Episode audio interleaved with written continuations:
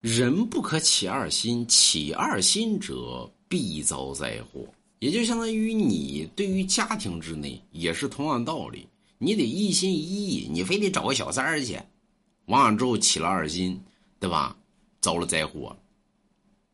那么自皇权之上也是同样如此。比如说自秦始皇开端，秦始皇立郡县制，其实这叫一心一意。但是到了后期呢，皇权之上老讲究于制衡之意，比如说以文臣治武将，以武将治文臣，最最后呢起了制衡之意，这就起了二心。你得一心一意啊，为老百姓着想。那这样的话，你才能形成一个大同时期。这样的话，你的这个朝廷才会永远的往下更替。为什么到了后期很多朝廷出现了问题呢？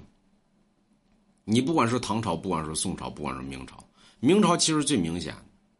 对吧？就是文臣呢跟武将呢干起来，你是像文臣呢还是像武将？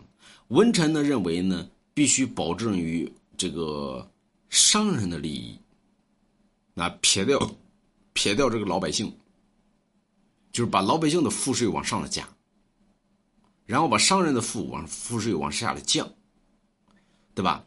那么开始的时候在于把老百姓的赋税往下来降，把商人的赋税往高了加。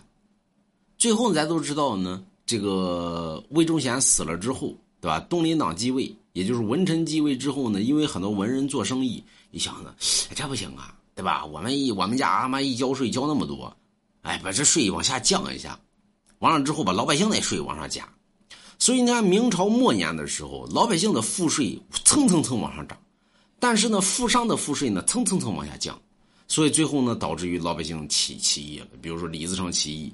对吧？最后导致于明朝灭亡。